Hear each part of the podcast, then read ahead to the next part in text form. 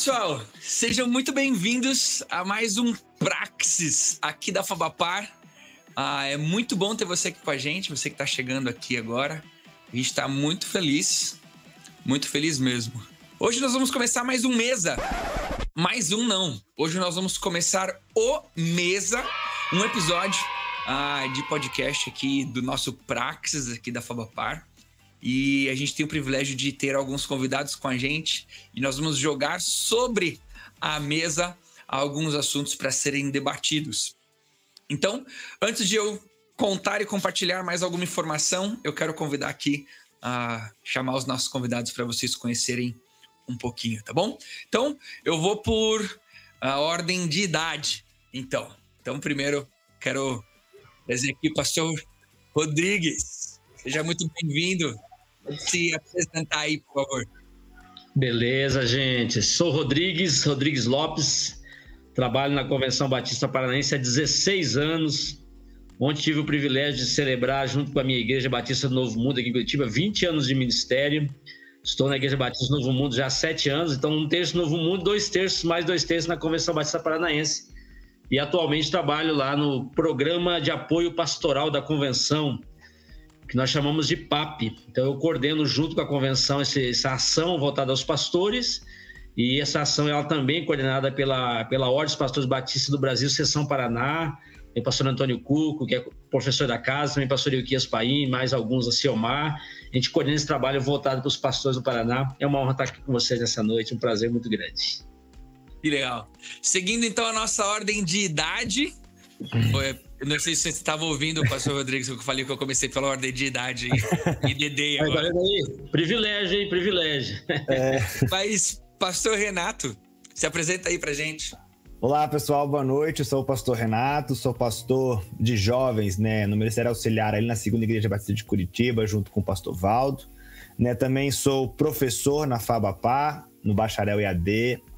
E também hoje coordeno aí o programa de desenvolvimento do, do, vocacionado, junto a, enfim, uma área pastoral da Fabapar aí e algumas outras coisas. Né? Então, sempre bom estar aqui junto, sempre bom estar, estar podendo contribuir com mais um podcast. Né? É um prazerzão estar aqui com vocês. Show. Por último, seja bem-vindo, João, a, aluno, aluno aqui da nossa faculdade. Se apresenta aí um pouquinho.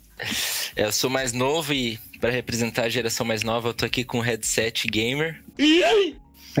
os mais novos usam. eu sou seminarista ali na faculdade, na FAUAPAR. É, sou obreiro também na Igreja Batista do Bacaxiri. É, trabalho com juniores, Guardiões do Reino, nome lá do ministério. É, tô indo desse ano aí, termino meu terceiro ano e começo meu último ano de seminário. E não tenho tantas é, incumbências igual as outras pessoas aqui na mesa. Mas beleza. Para você que acabou de chegar, esse é o nosso podcast Praxis. E deixa eu explicar para você um pouquinho como que vai, que vai funcionar, né?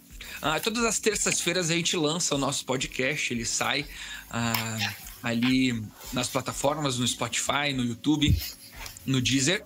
Ah, só que o Mesa, ele vai ser um pouquinho diferente. A gente vai ter às segundas-feiras, antes de lançar o podcast, o podcast vai ser ao vivo com você, com você, nosso ouvinte, com você que tem participado aí do Praxis durante todo esse tempo juntos já desse ano. Você vai poder participar, mandar perguntas, interagir, a gente vai conversando e tudo isso a gente vai publicar como um podcast com áudio que você já conhece, a qualidade do áudio uh, que o Junão tem uh, fornecido pra gente, bem legal, nas plataformas como um podcast de, de áudio. Mas eu coloquei ali, ó, antes de, de jogar para o, o pessoal que for participar com a gente. Então, se você tá aí, manda pra galera o link, compartilha ah, esse momento ao vivo que é para você poder interagir mesmo com a gente aqui. Esqueci de falar, né? Mas eu sou o Thiago Vercelino, aí ah, quem tem acompanhado aí no, no podcast. Mas a ideia é a gente conversar um pouquinho hoje sobre quando que é o momento certo de se fazer teologia. Nós vamos colocar esse assunto sobre a mesa, vamos debater. E a ideia do mesa também é essa, né? É a gente ter sempre pessoas de diferentes perspectivas para conversar com a gente. Um aluno, uma pessoa, um pastor mais velho, um pastor mais jovem, uh, pessoas de diferentes contextos para que seja um tempo bem legal. Mas antes de a gente começar respondendo qual é o momento certo de fazer teologia, conta para mim um pouquinho aí, vocês, João, Renato, Rodrigues, conta para mim qual qual foi a fase de vida em que vocês foram fazer teologia? Vamos pelos mais velhos, né, Rodrigos? Vamos pelos mais velhos. Eu queria dar a sugestão que, o João falasse primeiro, que tá mais fresquinho aí, né? É. Pode ser também. Eu posso tumultuar aqui, Thiago? Se eu puder passar pro João aí. Passar claro, claro. Bom, a minha história o Tico conhece melhor, mas é bem. Não foi direto assim da faculdade do ensino médio, não foi um caminho direto. Eu sempre tive um chamado, sempre me senti propenso, né, vocacionado ao ministério. É algo que sempre esteve no meu coração, mas eu tinha muito medo. Sempre tive esse medo de embarcar e meter a cara e, e entrar no seminário. Apesar de ter apoio da minha família, é, minha família sempre apoiava e sempre falava, então não era nem por isso, não era nem por, por motivo de família, mas eu mesmo tinha o medo. E acabei indo para engenharia. É, fui para engenharia de produção, fiz um semestrezinho. Aí no meio do ano eu já mudei para engenharia eletrônica no Cefet. Aí fiz fiz bastante tempo, morei no Canadá um tempo sem sem fronteiras, mas a todo tempo que eu estava fazendo, sempre muito, muito, muito pensando que eu estava no lugar errado, que eu devia estar tá fazendo a é, faculdade batista, devia estar tá fazendo seminário. E isso foi foi crescendo em mim até que um ponto que não fazia nenhum sentido o caminho que eu tava. Apesar de eu já estar meio nos finalmente da faculdade, da engenharia, não fazia nenhum sentido. Eu tava. Estava pesando bastante na minha vida, eu tava ficando bastante triste, bastante ansioso, porque eu não tava nem um pouco feliz onde eu tava indo e eu tava. Enfim, aí decidi mudar e fui pro seminário, fiz a, não é mais seminário, né? Para a Faculdade Batista. e entrei no ministério. Vai, Renato, então agora. É, não. É, eu, eu, eu, cara, eu tive a confirmação do meu chamado com 16 anos, de 15 para 16 anos, assim. Né? Assim como o João, sempre tive isso muito forte no meu coração. Entretanto, para mim era uma crise, cara, porque meu pai é pastor, né? E aquela crise da, da, do filho do pastor de não querer a vida do pai para ele, né? Eu acho que todo filho de pastor tem isso. E eu, tipo, sempre fui muito resistente. Lógico, sempre servi, sempre estive ali na, na dando apoio, suporte, mas nunca quis aquilo ali para mim. Então, quando eu tive essa confirmação, né, para mim foi algo assim que eu, que eu entendi claramente de Deus, né? Mas aí eu, eu tive isso com, com 15 anos, né? Liderava ali juventude lá na igreja que eu, que eu, que eu era membro. Com 17 eu terminei ensino médio e fui e fui procurar pessoas para conversar. Aí escolhi três pastores para eu conversar, o, o, meu pastor na época e mais outros dois amigos dos, dos meus pais. Daí fui expus para eles, olha, situação é essa, tal, tenho 17 anos, tinha acabado de completar 17 anos, né? Já podia ter entrado com 17 anos no seminário. E daí eles falaram não, vai fazer uma faculdade. Aí o primeiro falou isso, o segundo não, vai fazer uma faculdade. Aí o terceiro, não, vai fazer a faculdade.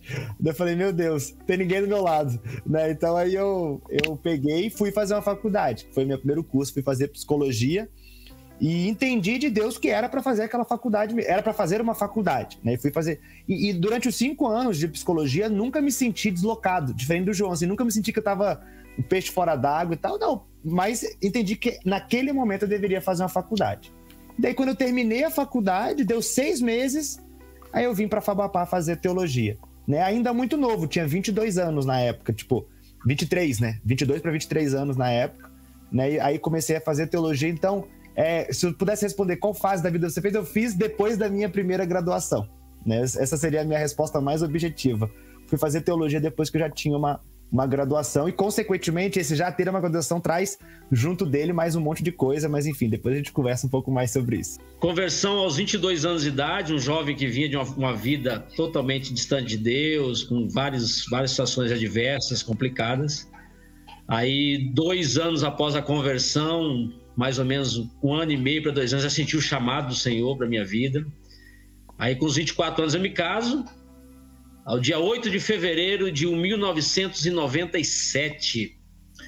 E aí, quando já estava no processo de entender de Deus, já tinha gostado do meu pastor, já queria ir para o seminário, na época era seminário, eu falei para o João que seminário é coisa de velho, né? Mas o seminário tem, tem, o seu valor, como teve para mim. Com certeza. E, e, e, aí o que acontece no dia 8 de fevereiro de 1999, 98, perdão, aliás, exatamente um ano, fazendo um ano de casamento, estava saindo para o Rio de Janeiro estudar. No dia do meu, do meu aniversário de um ano de casamento, estudar lá no Rio de Janeiro, no Seminário Teológico Batista do Sul do Brasil. Então, um jovem que se converteu, entregou o coração para Jesus, se encantou com a igreja, se encantou com a liderança, sentiu o chamado de Deus e aos 24 anos já estava com a mala pronta, aportando lá no Rio de Janeiro com cinco sacos de. Que sabe que saco aquele saco que a gente botava nas costas?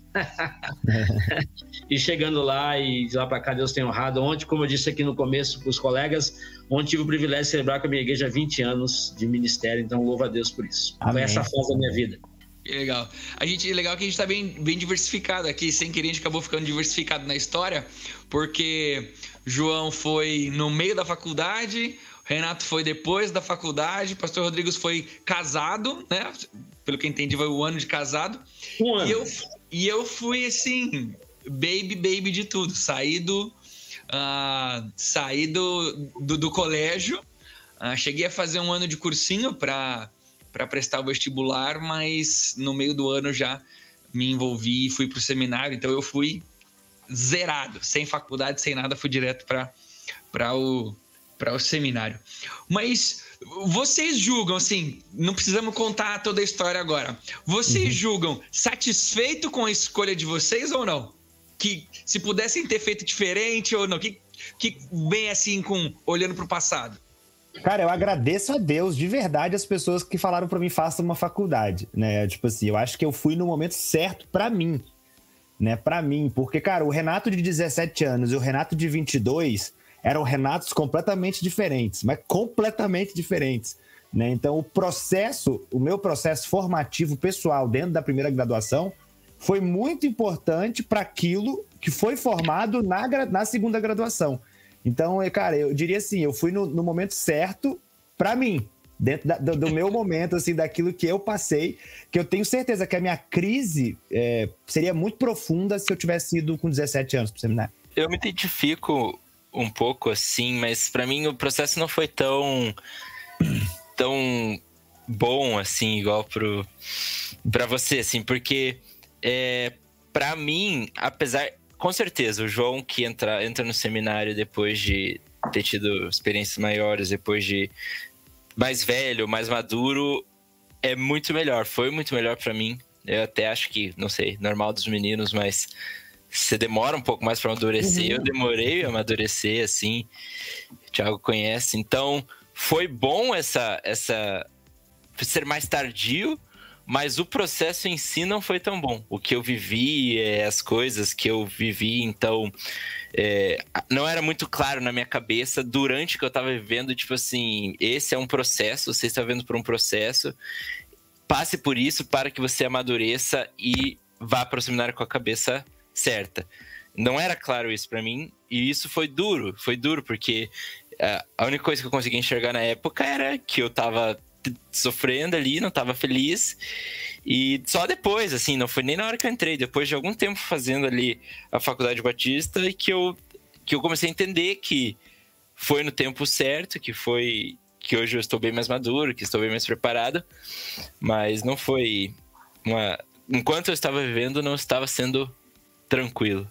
No meu caso, Thiago, foi muito interessante. É, eu acho que se eu perdesse aquele momento do primeiro amor, talvez lá para frente pudesse ter algum tipo de, eu não digo de perder a visão, chamada vocação, mas aquele momento foi muito importante para mim que eu fui aquela vontade de querer ler mais, estudar mais, me preparar mais. Mas eu confesso que se eu tivesse a oportunidade de ter feito um curso superior antes, eu tive, por não fiz por opção. Eu iria com mais bagagem, porque eu me lembro que colegas lá que estudavam comigo que tinham uma formação, é, não digo secular, né? É uma formação fora do âmbito teológico, ele chegava para o âmbito do conhecimento teológico muito mais bagagem, bagagem da, da, da, da, da academia, bagagem de, de uma faculdade, aquela pegada toda. Então, eu, eu, foi o momento certo porque era o momento do primeiro amor. Não tenho dúvida disso, não me arrependo uma vírgula mas se eu pudesse ter a oportunidade de ter uma outra formação, acho que ajudaria muito no processo como um todo. Agora, parte dessa formação da nossa ideia de, uh, de decidir fazer teologia, né? Seja com o âmbito ministerial, seja no âmbito de, de aprender mais e tudo mais, envolve a, a tomada de decisão. E o cuidado com essa tomada de decisão, né? O Renato falou que foi atrás de algumas pessoas perguntar e todo mundo mandou ele fazer a faculdade antes, né? O João compartilhou que teve esse turbilhão de coisas que aconteceram no meio do processo da faculdade que ele tomou essa decisão. Uh, vocês acham isso que é a graça, a beleza do, do nosso podcast aqui do Mesa? Porque vai ter a perspectiva de quem já viveu e conheceu zilhões de histórias nesse assunto, né? O, o pastor Rodrigues já mais experiente no ministério, uh, até quem está lá dentro ainda desse processo, que é o João, né? Vocês foram acompanhados? Vocês acham que esse acompanhamento desse processo de decisão hoje ele é bem feito? Não é? Qual é a visão de vocês em relação a isso? Eu acho, acho interessante falar, porque uh, antes da gente entrar ao vivo aqui, tava todo mundo compartilhando um pouco histórias de da época que foi entrar no ministério, no, no seminário, como ah, o meu pastor foi lá e me levou, o meu pastor foi lá e fez isso, é, eu fui junto com o meu pastor e, e eu falo por preferência, assim, eu, eu fui uma pessoa que eu corri atrás e eu fui. E quando eu entrei, não tinha nenhuma igreja. Assim, eu era de uma igreja na época, e mas eu que fui atrás da igreja, eu que avisei que, que eu estava entrando no seminário. É, eu que procurei um cargo, depois quando eu mudei de igreja, agora no, lá no Bacaxiri foi também é meio, meio uma corrida, meio uma busca por emprego num sentido, assim, fora, no sentido não eclesiástico, assim. Então, eu achei engraçado, porque eu percebi, até pelo que eu converso com os meus amigos e com pessoas que, sim, que são contemporâneas e estão fazendo seminário junto comigo, eu percebi uma diferença de geração. Eu acho que hoje em dia não é mais como era antigamente, em que, pelo menos no contexto de igrejas que eu estou mais familiarizado, não é assim, o pastor vai lá junto com você e te, bota, te leva pro seminário e te ajuda e te mantém e te dá um sustento.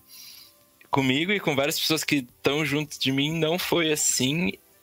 E eu não sei é, se é, se é por geração ou se é por pelas igrejas que eu tô familiarizado, mas isso mudou bastante. E foi interessante eu ver essas histórias ali antes da gente entrar online, porque eu falei, nossa, para mim isso nem existe mais. É. Pastor, pastor Rodrigues, o, o, o fã-clube tá aparecendo aqui, ó.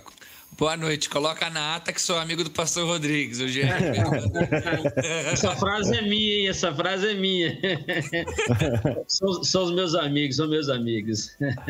Mas aproveitando o gancho do, do João aí, é interessante a gente pensar, João, que eu acho que não é nem questão de ser nova geração.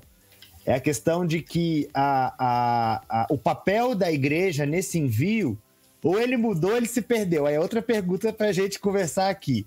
Porque, por exemplo, da igreja que eu vim, é, o meu nome passou por assembleia, a igreja reconhece, aprova o envio e me recomenda ao estudo teológico. E isso a gente não vê mais. A gente não vê mais isso. Não mesmo. Então, por exemplo, esse primeiro reconhecimento antes do estudo vem por parte da igreja. E você colocou o contrário, você decidiu fazer e foi correr atrás de, de servir a igreja. Né? Não que isso seja errado, mas eu digo assim: o movimento mudou, né? esse movimento mudou. Então a gente tem hoje pessoas buscando o ensino teológico, está muito fácil acessar uma faculdade de teologia hoje. Né? Você joga aí teologia no Google, você vai ver o tanto de propaganda de curso teológico. Se é bom ou não, não, não vou entrar no mérito aqui. Bom mas... só da Fabapar, pessoal. Só da Fabapar. É, bom não, é, melhor, melhor, melhor. Melhor, melhor. É, é, o melhor. Bom não, né? Bom tem um, melhor é Fabapar. Mas eu digo assim, então isso mudou muito. Então, João, na verdade eu já não acho que, que o problema é da geração, porque a minha e a sua não está tão distante assim, a gente deve ter uns 5 anos de diferença aí. Talvez até um pouco mais, um pouco menos. Mas é, o que mudou foi a forma como a igreja enxerga o vocacionado. E a forma como a igreja leva esse vocacionado ao, ao seu preparo, ao seu estudo. Porque eu converso com meu pai, é, não foi muito diferente. Né? Então, é, eu percebo um pouco isso assim. E, e, eu digo aqui, aproveitando agora respondendo, né? Eu fui acompanhado. E fui acompanhado por quê? Porque já liderava, já exercia ali né, um papel na igreja, a igreja reconheceu isso, a igreja me recomendou ao estudo teológico, e nesse processo eu era acompanhado pelo meu pastor direto da área que eu, que eu servia. Tive o privilégio de ser acompanhado também pelos meus pais, e pelo privilégio do meu pai ser pastor, tinha muitos amigos do ciclo de amizade dos meus pais também eram pastores, que foram esses que eu busquei, que eu conversei. Então eu tive o privilégio, e sei que foi um privilégio porque não é algo comum, né, de ser acompanhado e cuidado por várias pessoas né, do meu ciclo de amizade e, enfim, das amizades também da minha família, né? E aqui em Curitiba também, vim de Vitória, né? Vim de outro estado, aqui em Curitiba, também fui acompanhado e reconhecido, né, pela igreja como seminarista da igreja, né, lá na segunda igreja de Curitiba junto com o pastor Valdo. Mas sei também que não é uma prática tão comum assim das igrejas, mas ter essa apresentação, esse, esse reconhecimento por parte da igreja e tudo mais. Então, acho que vai muito de como a igreja tem tratado e cuidado do vocacionado. Pastor Rodrigues, o cara, o cara do programa de apoio a pastores. Opa, é, então eu tenho que polemizar, né? Eu, eu fui acompanhado antes, durante e depois. Sou privilegiado, meu pastor foi comigo no seminário na época, no ano de 97, fazer o vestibular, me levou lá, me deu umas dicas muito interessantes me acompanhou, me recebeu lá no Rio de Janeiro. E eu, eu peguei meu pastor assim, na fase final, da ele saindo da igreja. De tanto que quando eu vou para o seminário, ele já tinha saído, entrou outro pastor, mas a igreja já tinha votado, tinha aprovado todo esse processo. A igreja, o pastor novo chega, o pastor Gerson, que eu pastorei em Paranaguá. Ele vem, me acompanha no processo de saída, vou para o seminário. E meu pastor, que era lá, estava no Rio de Janeiro, me acompanhou e tudo mais. Então eu fui privilegiado. Também sou do tempo é, de que a igreja oficializou, votou em ata, aquela coisa, mesmo não tendo, não tendo recurso. Porque eu acho que a gente precisa entender uma coisa: geralmente a, o recurso é, um, é, um, é, é, é consequência, o recurso não é a primeira instância. O que o seminarista, que o estudante de teologia precisa é do apoio desse pastor. E aqui eu faço um apelo aos pastores batistas do Paraná. Meus queridos, o que um estudante de teologia vocacionado precisa é do seu acompanhamento, é da sua mentoria, é do seu cuidado pastoral, é ajudar ele a vencer as crises que ele tem. Todas as crises que eu tinha, que eu tive, eu tinha quem recorrer. Eu, eu, eu sabia onde eu podia ir. Quando eu vou para o Rio de Janeiro e eu vou é, trabalhar numa igreja, o meu pastor, que na época era pastor Eugênio Zé Pinheiro, na época, né? Está vivo ainda, continuou me acompanhando. Até hoje ele é meu amigo pessoal. Eu recorro a ele para pedir orientações, ajudas. Então, isso é fundamental. Ah, eu acho que a popularização do ensino teológico tem um aspecto extremamente positivo. Que bom, né? A gente vai falar isso mais para o final que disse nosso podcast, mas eu acho que a, a, o tratamento, o cuidado, a mentoria do vocacionado é fundamental, é necessário para que ele, quando tiver as crises, que eu acho que o João não tem, né, João? Mais do que 100 crises, né?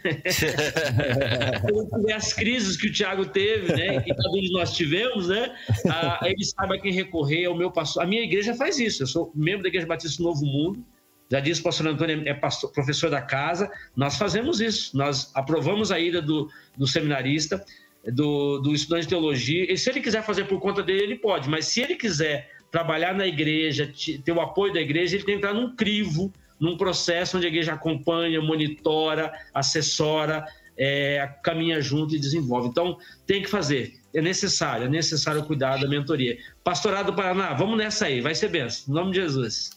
Mas a gente tem, às vezes, a tendência de direto falar uh, da igreja, da responsabilidade da igreja, da responsabilidade do pastor da igreja ah, porque a igreja não sustentou, ou ah, porque a igreja enviou, mas não cuidou, ah, porque uma igreja cuidou, por isso que o outro deu certo, o outro não deu certo porque a igreja. E a gente vai sempre na direção, sempre não, né?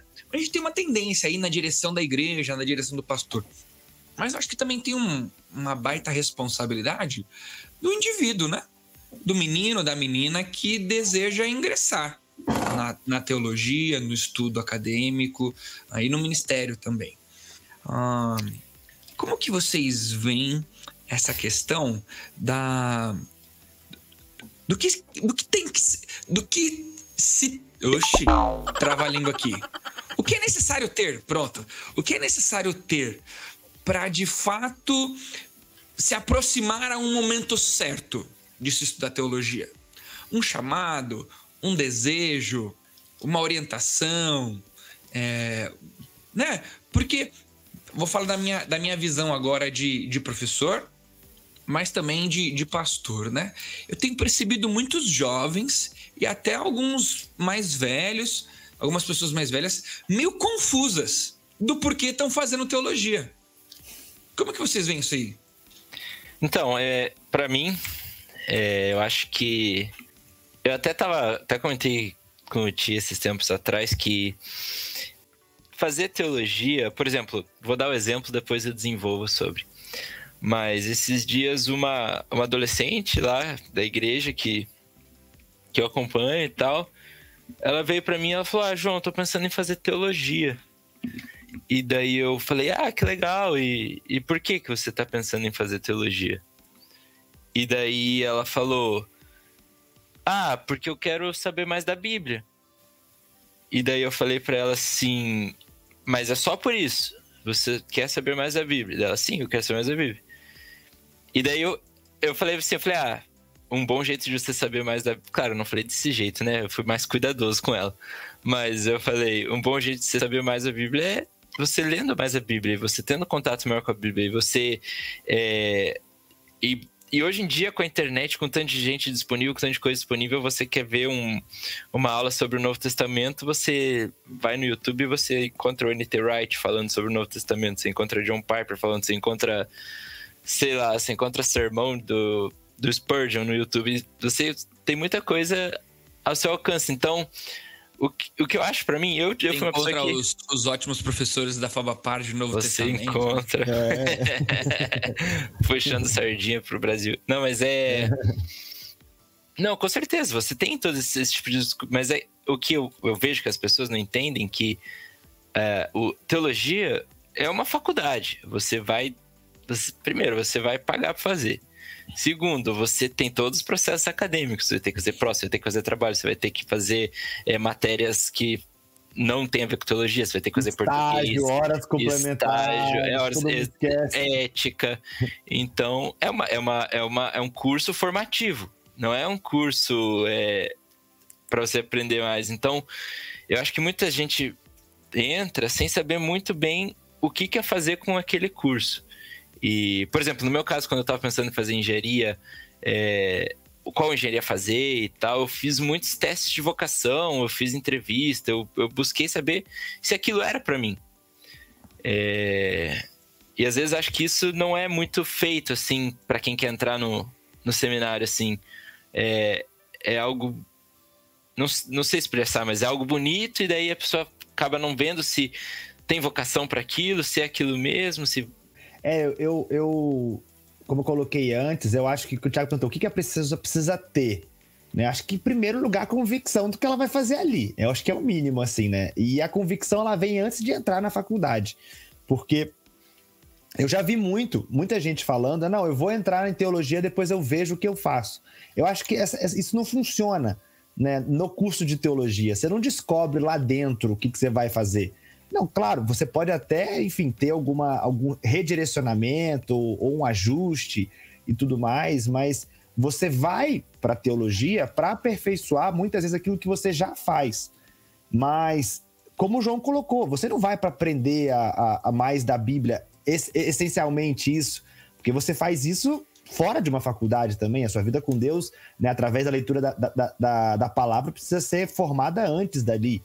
Né? Subentende-se que uma pessoa que está na faculdade de teologia também já leu a Bíblia toda uma vez. Né? Subentende-se. Não vou entrar aqui se, se, se isso é pré-requisito ou não, mas. Eu, eu, li, eu li no meu primeiro ano de seminário porque era uma tarefa. No primeiro é, ano de seminário a gente ia ler, tinha que ler a Bíblia inteira. E, e detalhe, deixa, deixa ele pulou... confessar os pecados, deixa ele confessar é, Se pulou genealogia, não leu a Bíblia toda, né, cara? Não vale pular a genealogia, tem que é. terminar de ler tudo. Mas eu digo assim, é, eu penso assim que a pessoa vai para ali para poder já, já aperfeiçoar algo que ela já faz. Cara, domingo, domingo isso, depois do culto, Matheus, vou até citar o nome dele porque eu sei que ele tá assistindo ou vai assistir, porque ele, ele mandou o link para mim, né, perguntando se ia ficar gravado e tal. Né, eu vou até citar ele que chegou para mim, pastor, eu acho que eu vou fazer teologia porque eu quero saber mais sobre evangelismo. Eu falei, cara, então não faz não. Não faz não, porque não, tá, não, é o curso certo que você quer. Né? Ele até, mas por quê? Eu falei, cara, você vai ter uma disciplina sobre, sobre evangelismo, que é evangelismo e discipulado, são duas disciplinas juntas, você vai ter uma noção, né, tipo, meio geral da coisa. Cara, você quer saber? Vai evangelizar, cara, é, é o caminho. Né, vai conversar com outras pessoas, vai buscar estratégias. Ele, não, mas é, eu, eu, eu acho que eu quero um pouco mais. Não, você acha ou você tem certeza? Tipo assim, tipo, a, a convicção para entrar na faculdade teológica é algo para mim essencial. Né? E sem, sem estar já na vida da igreja, sem estar vivendo né, aquilo que você almeja através do curso e da formação, eu acho que isso amplia aquilo que a gente chamou de crise aqui no começo. Isso amplia a crise assim de, uma forma, porque você já vai entrar ali sem saber o que está fazendo ali. Né? Isso já é, já é em si algo, algo problemático né? Porque a faculdade de teologia ela tem um papel é, é, essencial de desconstruir muita coisa que você construiu na sua vida, né? E principalmente na sua prática eclesiástica, até no, no evangeliquez, como a gente gosta de falar. E você vai ser confrontado do começo ao fim do curso. Né? Então, se você não sabe o que, que você está fazendo ali, é, é, é, difícil você se sustentar. Né? As crises são mais profundas. Né? Então, é, o que precisa, eu acho que, em primeiro lugar, precisa de convicção, eu diria. Eu, eu, eu acredito que, eh, Tiago, ele não é o tempo no sentido temporal, né? Ou seja, não é a idade que vai definir isso. Eu estava lendo aqui, lendo alguns textos sobre a questão da vocação. Por exemplo, 1 Coríntios capítulo 1, 26, Paulo vai dizer assim, irmãos, pensam no que vocês eram quando foram chamados. O termo aqui, que no, no grego, o pessoal que é bom falar para os professores, é bom falar de grego, né? Pessoal que domina o grego aí, é klesis, é, chamado, chamado a pertencer ao reino de Deus, convocação, convite, convite divino para abraçar a salvação de Deus.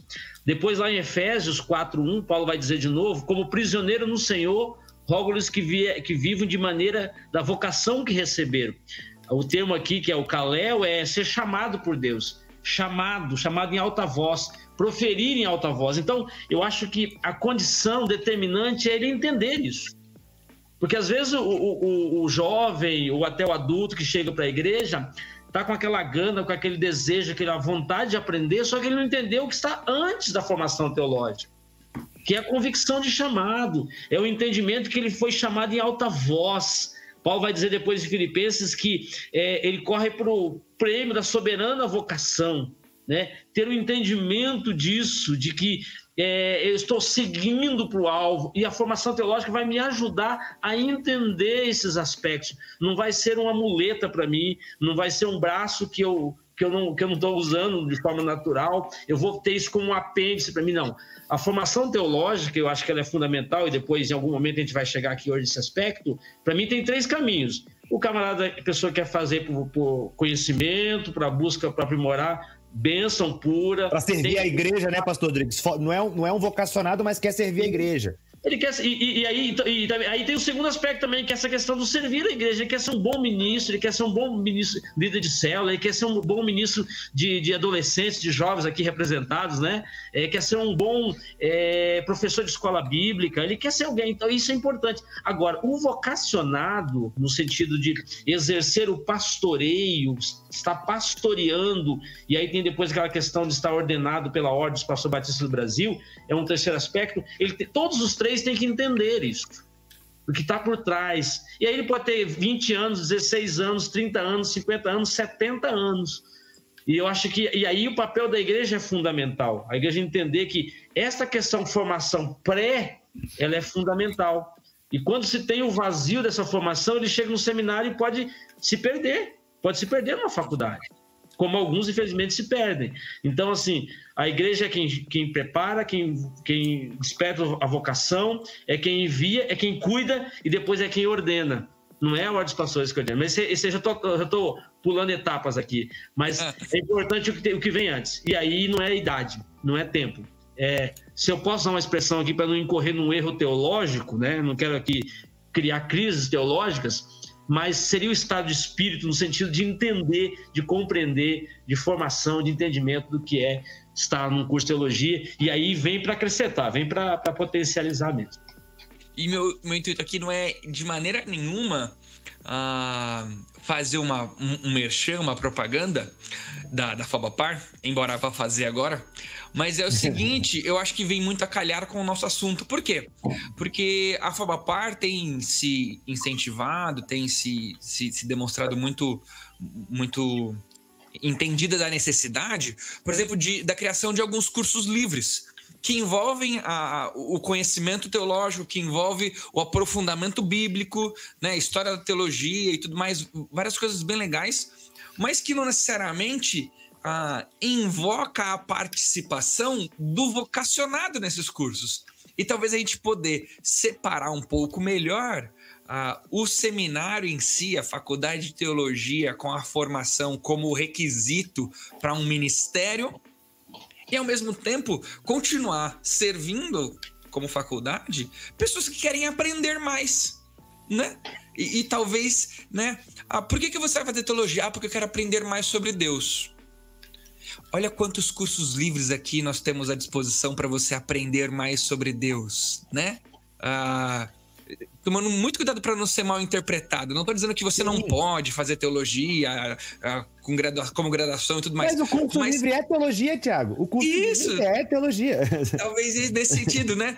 Porque é uma realidade, né? Às vezes a gente tem gente se massificando com uma estrutura quando na verdade era só um pouco mais de, de, de conhecimento bíblico. E talvez tenha gente que. Eu só quero tá saber lá... um pouco mais de evangelismo. Eu só quero... Exato. É o Mateus, é Mateus, você falou lá? É Mateus, é Mateus, é Mateus. É. Tem muitos Mateus. Eu quero estratégias de evangelismo em 2021. E aí, o que, que eu posso usar? Será que o cartaz no sinal ainda é válido? Será que a panfletagem ainda é válida? Não, não Mas... existem muitos outros recursos. Tem alguém estudando sobre isso? Vamos começar, é custo livre. Agora é Reels no Instagram aqui, vai É, então. É. Deixa eu puxar, deixa eu puxar um fio aqui, Thiago, um fio eu acho interessante. E a, por que, que eu estou dizendo essa questão interessante? Você me permite puxar um fiozinho aqui? Lógico. Vamos lá. Ah, vamos pensar, por exemplo, esse adolescente lá que o João colocou aqui, que quer ir para aprender mais de Deus. Se a, se a igreja tiver uma boa fundamentação, um bom ensino bíblico, esse adolescente vai aprender na igreja ali as questões básicas, elementares, fundamentais para a fé. E quando ele chega no seminário, aquilo é potencializado. Quando chega na Fabapá ou na outra faculdade, na, na, aliás, na Fabapá, só pode estudar na Fabapá, não pode estudar em outra. É, e aí é, ele vai ser potencializado, aquilo muito importante. E, e por que, que é importante? Esse professor que talvez esteja dando aula na escola bíblica não tem uma, uma vocação pastoral, mas ele tem uma formação teológica certo? Então, dá uma boa bagagem para esse adolescente, para esse jovem, para que ele chegue lá na Fabapá e, e, e, aprenda mais, e ele também vem acrescentar na igreja. Então, o ciclo, ele é virtuoso e não vicioso, né? Então, esse ciclo virtuoso, ele vai formar esse, esse processo todo. Então, tem lugar para todo mundo, né? Exato, Aquele é e, e já emendo uma pergunta que a gente tinha colocado aqui na pauta, né? Teologia é para todo mundo? Claro, com certeza. Né? Eu sou queimador de etapas aqui, eu já disse que é. com certeza, talvez, com certeza. Talvez em níveis, né? Em níveis diferentes, com responsabilidades diferentes. É para todo é. mundo e para toda a igreja, se a gente fosse ser redundante, mas aplicando assim a obrigatoriedade da igreja ter um mínimo de conhecimento teológico, né? Então é para todo eu, mundo, eu, toda eu conheço pessoas, eu conheço pessoas que não têm chamado pastoral, mas são profundos conhecedores da Bíblia e da teologia, certo? E, eu, eu tenho pessoas que, por exemplo, eu sou líder de célula, eu estou coordenando é, uma, um grupo de supervisores de células na minha igreja. Eu tenho na minha igreja pelo menos uns 8 a 10 pessoas que são formadas em teologia e, e, e dão banho de Bíblia. Os caras conhecem teologia, conhecem hermenêutica, conhecem hebraico, conhecem grego. Eu tenho que tomar até cuidado quando eu cito um texto grego na igreja para não cometer a gafe, né? tem, que, pesquisar direito, né? Já e aí... já estão com logos abertos lá fazendo as pesquisas. Pois é. é. pastor, não, não é, cle, não é eclésia, é eclésis. Oh, obrigado, desculpa aí, perdoa aí. É. Mas é, é para todo mundo mesmo. Se o Thiago me permite roubar aí os privilégios de host, mas mudando a pergunta, então, bacharel, bacharel em teologia é para todo mundo? É, daí dá uma funilada. Aí, aí, aí, é muito específico, né? Muito específico. Aí eu já acho que não, acho que é só para os que têm convicção. Mas eu, eu, acho que uma coisa que surge disso aí é na experiência de vida que vocês têm, né? De acompanhamento, de ver até já um pastor formado, né? Um pastor em curso, em ministério. No caso, o pastor Rodrigues, que tem esse, esse acompanhamento, né? Do Renato, ali com é, o, o, programa né, de apoio ao, ao, ao seminarista, ao aluno ali, né? E, e, o João dos, dos, amigos, né? Quando essas etapas ou esses princípios que a gente colocou aqui hoje, eles de alguma forma são queimados, ou são mudados, ou são atrapalhados, que tipo de prejuízos que vocês têm presenciado no dia a dia de vocês? É, eu vou falar assim mais de, de. Eu morei no internato da Fabapar, né? No último período de existência dele ali. Bom, ali né, dá para você ver vários prejuízos, então. É, justamente. o Jean, sobreviveu, né? Sobreviveu. O Jean até colocou aí no. Não morou, no, sobreviveu no, no é, internato. Nas perguntas aí, nas perguntas aí, você não vai falar que você foi acompanhado no internato? Eu falei, fui. Não, é, a terapia coletiva mais eficaz, né? Que o seminário poderia proporcionar pra gente era o, era o internato né? Que infelizmente né, os tempos não permitem mais. Mas eu digo assim, é, olhando ali com, com, com amigos que a gente caminhou durante esse, esse, esses quatro anos juntos ali, o meu último ano eu não morei no internato, que eu já, já, já casei no meu último ano. Mas os três anos que eu morei ali, glórias, glórias. né, eu, não, me perguntaram, casar é bom? Eu falei, meu amigo, depois de três anos no internato. depois, casar é a única opção. qualquer mas, coisa. Mas, é olha que estágio interessante. O cara sai do internato pro casamento. Rapaz, você, sai, você foi pra glória, cara. É, não, pra glória, pra glória, pra glória.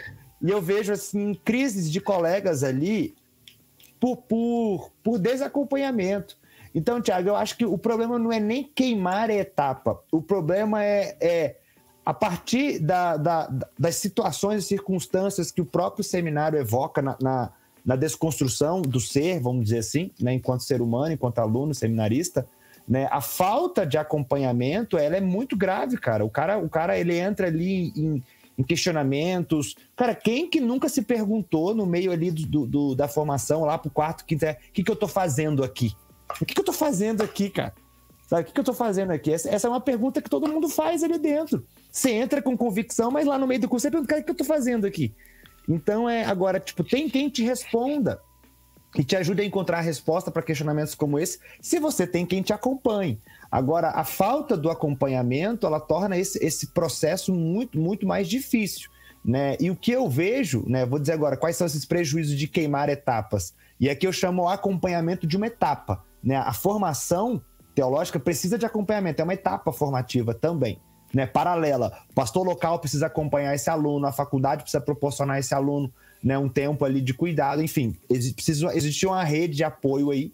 E daí, é, quando não há esse, esse acompanhamento, o que acontece são crises e respostas encontradas para essas crises, às vezes diferentes daquilo que esse aluno poderia estar construindo se tivesse tido o devido acompanhamento enquanto aluno. Então, gente que, que sai, que abandona, que larga, né, que, enfim, vai procurar outra coisa, que não termina a faculdade. Claro, vai ter gente que vai entender que não era aquilo, vai, e eu acho que isso também é correto. Vai ter gente que vai entender, não, me equivoquei, não era exatamente isso que eu queria. Ok, só que você desistir porque foi uma crise mal resolvida, ou você criar um problema, uma questão, porque foi uma pergunta que você não teve uma resposta, enfim, nesse sentido que eu digo assim, de coisas mal resolvidas que foram desenvolvidas a partir do processo formativo do seminário, é, eu não acho que esse é o, é, o, é o. Acho que isso poderia ser evitado com acompanhamento, e isso é um prejuízo muito grande na vida daquele, da, daquela pessoa, mas também né, na vida da igreja que está perdendo uma pessoa que em algum momento se entendeu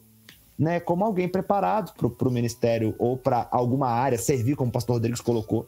Estou né? falando aqui de uma forma bem ampla né? Mas eu acho que queimar essas etapas ou não cumprir com essas etapas, né, de fato traz prejuízos para todo mundo, tanto para o aluno quanto para a igreja, enfim, quanto para o vocacionado e assim vai. Não, para mim eu tá, é, vai ser rápido, prometo. Mas é para mim é, é, bem isso que o Roberto falou assim. Mas é, eu acho engraçado, por exemplo, quando eu entrei na engenharia, eu lembro que que muita coisa assim quando você começa um curso superior e você, e você começa a descobrir coisa nova, isso tem um impacto e você fica, nossa, não acredito que eu sempre aprendi desse jeito.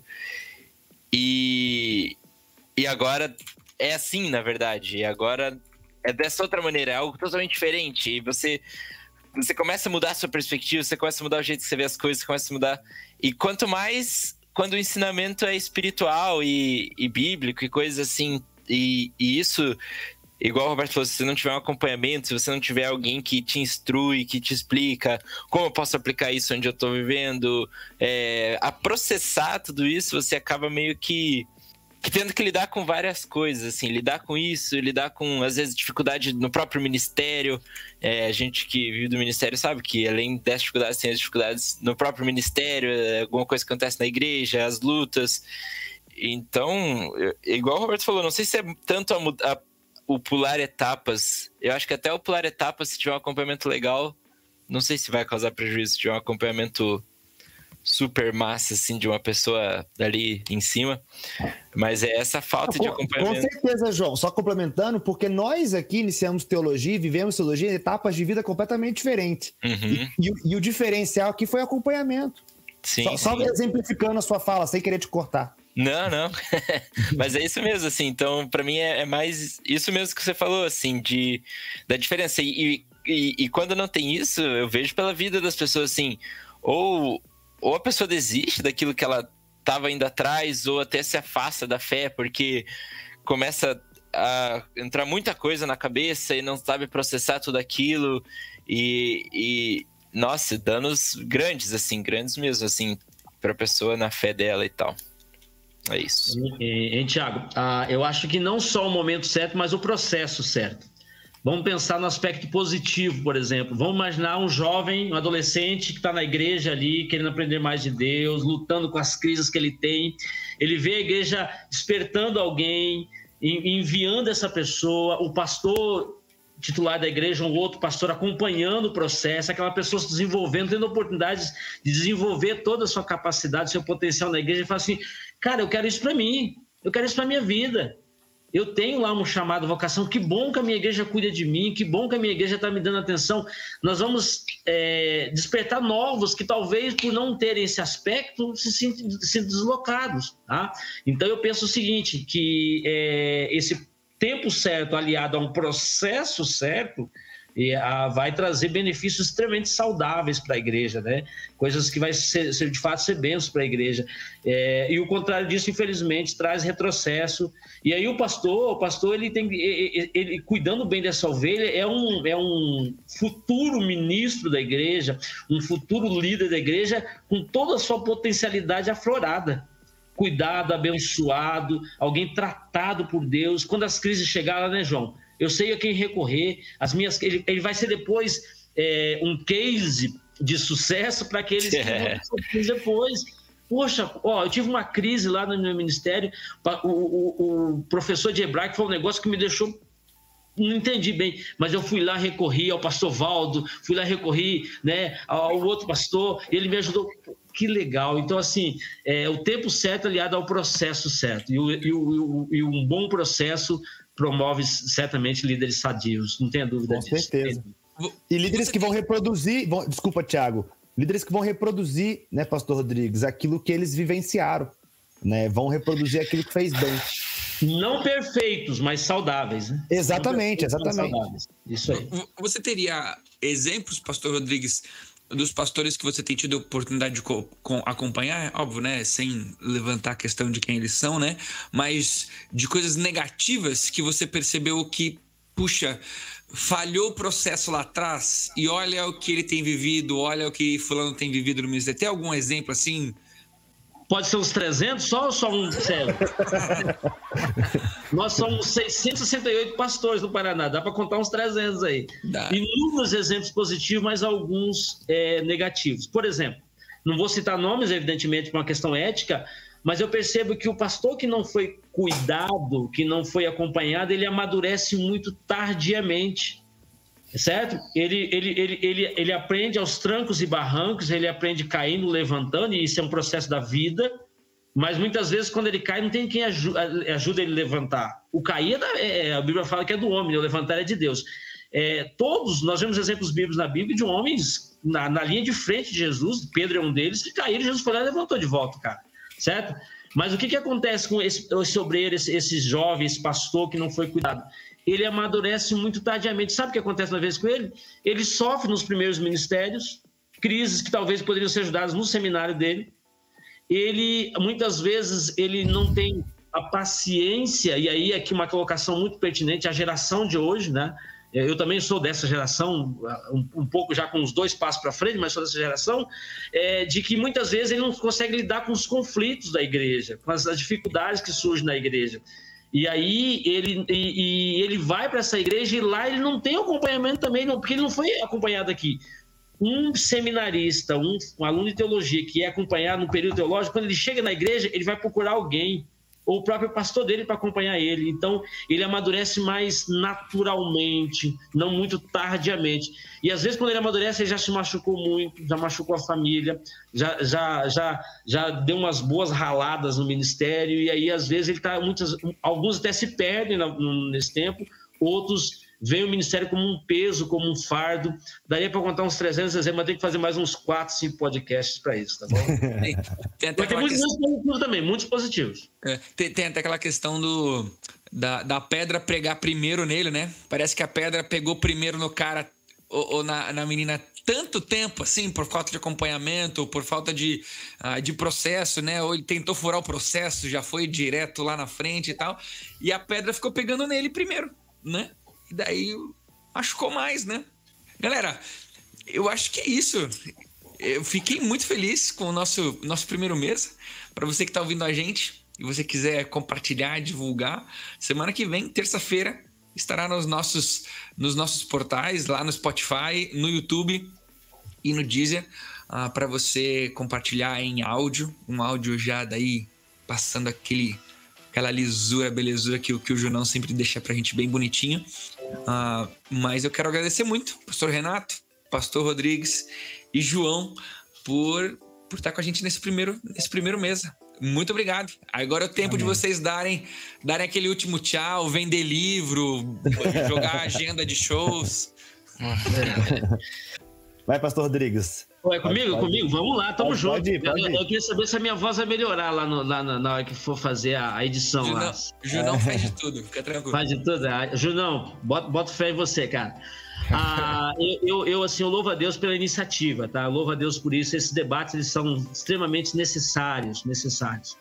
Eu conversava um pouquinho esse dia com o Renato, de batendo um papo lá e tal pensando em algumas questões sobre o ministério. Eu estou dentro, galera. Eu, eu, sou entusiasta e defensor dessa realidade, de a gente trazer essas questões à tona. Eu louvo a Deus pela iniciativa. Faço um apelo aos meus amigos pastores. É, ore, ore e olhe com muito cuidado pelos vocacionados da sua igreja. Não deixe esse cara sozinho, não. Não deixe, não deixe essa menina sozinha, não. Porque ele já tem muitas crises extra âmbito relacional de igreja. Então, se você for um cara que acompanha, ou se você for um camarada que cuida dele, que dá atenção para ele, que ajuda ele nas crises, que puxa a orelha deles, é o seguinte, ó, oh, não é por aqui e tal, tal, certamente você terá ali um bom líder no futuro, um coração tratado, cuidado, abençoado pelo Senhor. E esse líder vai reproduzir, reproduzir, reproduzir, reproduzir, e muitos outros serão tratados. Todo mundo que foi cuidado sabe cuidar Todo mundo que foi liderado e permitiu-se ser liderado sabe liderar. Todo mundo que foi pastoreado consegue pastorear. Tá? Eu louvo a Deus pelos meus mentores, meus pastores. A prova é que todos eles continuam sendo meus mentores ainda hoje. Ontem eu fui surpreendido pela minha igreja, e a minha esposa tem culpa no cartório, de no meu, culto de 20 anos, os meus ex-pastores todos fazendo ali um pronunciamento, alguma palavra. Eu não sabia, foi surpresa. Mas eu, eu e, uma frase me marcou muito a questão deles. É, o Rodrigues é um amigo. E, e pessoas mais experientes que eu, gente que pode me dar aula de muita coisa. Eu louvo a Deus por isso. Então, esse é o processo. Que Deus nos abençoe, nos dê graça. Pastorzão, cuide das ovelhas, cuide dos, dos vocacionários no nome de Jesus. Amém. É, e você que está sendo cuidado, né, e quer aprimorar os seus conhecimentos, né, Tiago? Você tem que vender o peixe agora.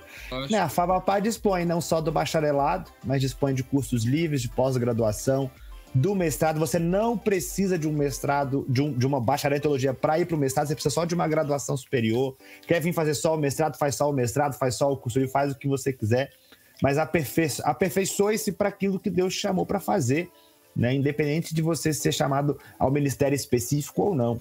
Né? Eu acho que, como o pastor Rodrigues colocou, um, um, um debate desse nos faz pensar né, que teologia é para todos, né? mas eu acho que para a igreja é dever, né? dever que a gente tenha um mínimo de um domínio, o um mínimo de um, de, das ferramentas certas para a gente saber dialogar, para a gente saber conversar, para a gente saber se colocar em situações onde muitas vezes a gente se omite por não querer, por ter medo de errar, ou enfim, falta ali postura.